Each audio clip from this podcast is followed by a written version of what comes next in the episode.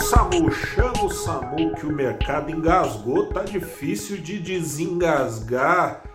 Tá descendo. Nossa.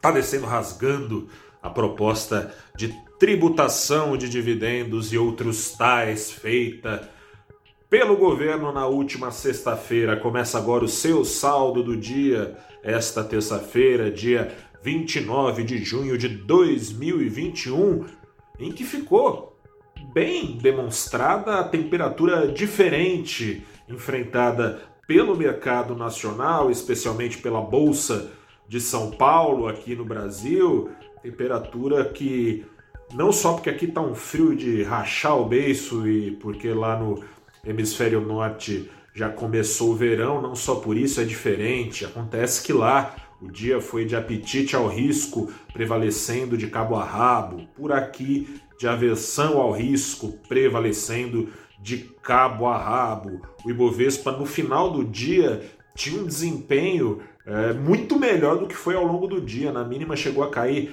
cerca de 1%. No final do dia foi ali tentando suado caía ainda assim 0,08%, mas só com 22 das 84 ações que tem na carteira para cima. Por que, que amorteceu é, o Ibovespa conseguiu amortecer a queda? Porque quem subiu tem um espaço farto na sua composição, subiu Vale, subiu Petrobras, subiu CSN, subiram ações exportadoras. Para onde investidores correram, aliás, hoje o mercado futuro nem ajudou, o minério caiu 3%, Vale subiu mais de 1,5%, petróleo ficou com uma alta só de 0,1%, a ação ordinária da Petrobras subindo 1,5%.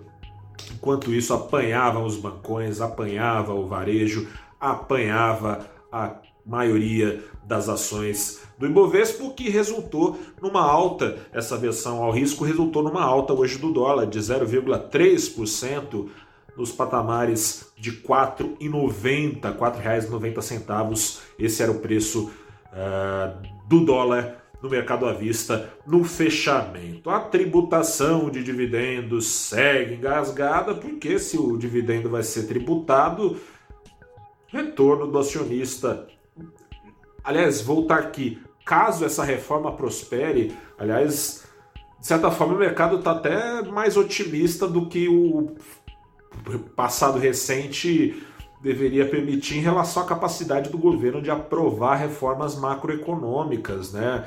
A reforma tributária segue aí é, com propostas sendo apresentadas, essa segunda fase mais polêmica na visão do mercado, que não contava com mexidas na tributação de investimentos, em especial com essa é, mercado. Então, tendo uma surpresa, uma mudança de expectativas, coisa e tal, o mercado parece que está apostando que vai sair, né, reforma, porque ontem mercado de lado, hoje fechou de lado também.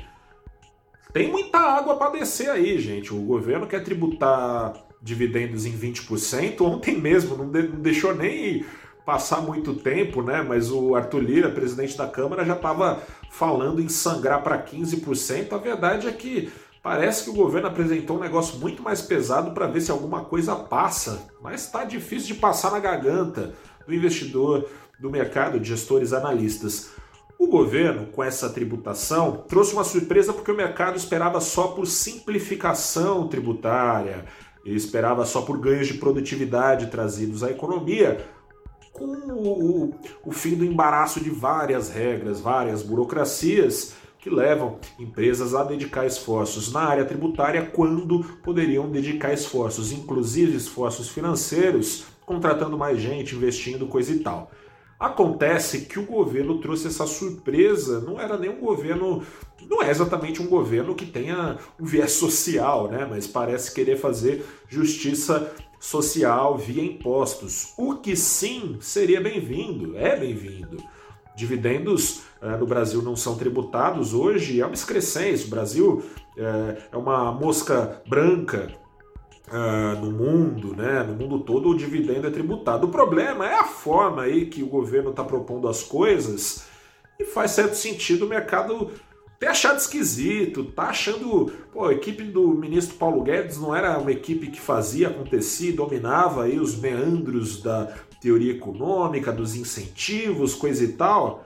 Apresentou uma reforma tributária que, ao fim e ao cabo, pode acabar onerando ainda mais o mais pobre com a tributação de dividendos. Vou te dar um exemplo aqui.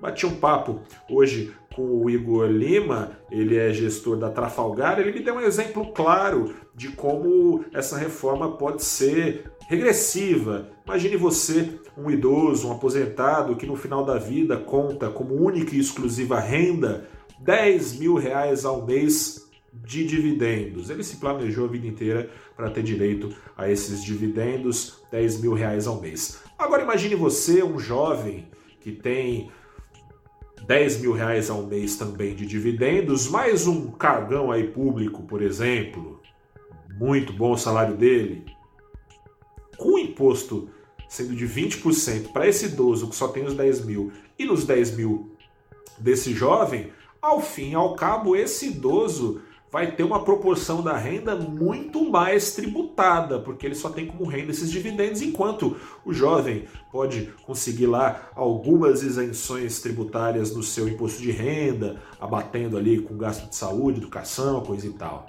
Ou seja, tributando o dividendo na ponta do lápis, quem tem menos dinheiro pode ainda assim acabar pagando mais imposto, porque seria é, tributado na fonte, não no recebedor total ali da renda. Enfim, tá uma barafunda, tá tudo muito esquisito. O mercado já tinha é, algumas incertezas no ar, venho falando aqui no saldo do dia, incertezas em relação aos juros, que, aliás, a inflação parece está dando alguns sinais de arrefecimento, né? Via dólar, o dólar é, tem dado uma ajuda para o Banco Central, o Banco Central também tem dado uma ajuda para o dólar cair subindo os juros, tem dado efeito, mas tem as outras incertezas é, em relação à inflação por causa da crise hídrica, que foi outra coisa que ficou ali entalada, prejudicando, dando ainda mais azia, ajudando a colaborar ali com a, com a indigestão do mercado, a crise hídrica que pode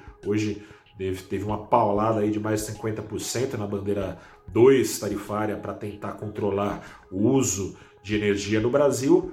O efeito disso pode ser também controlar a produção nacional, controlar, uh, de, inibir o crescimento da, da atividade. Isso tem então é, peso adicional à reforma tributária que também eventualmente pode acabar saindo pela culatra com os efeitos nocivos ao crescimento.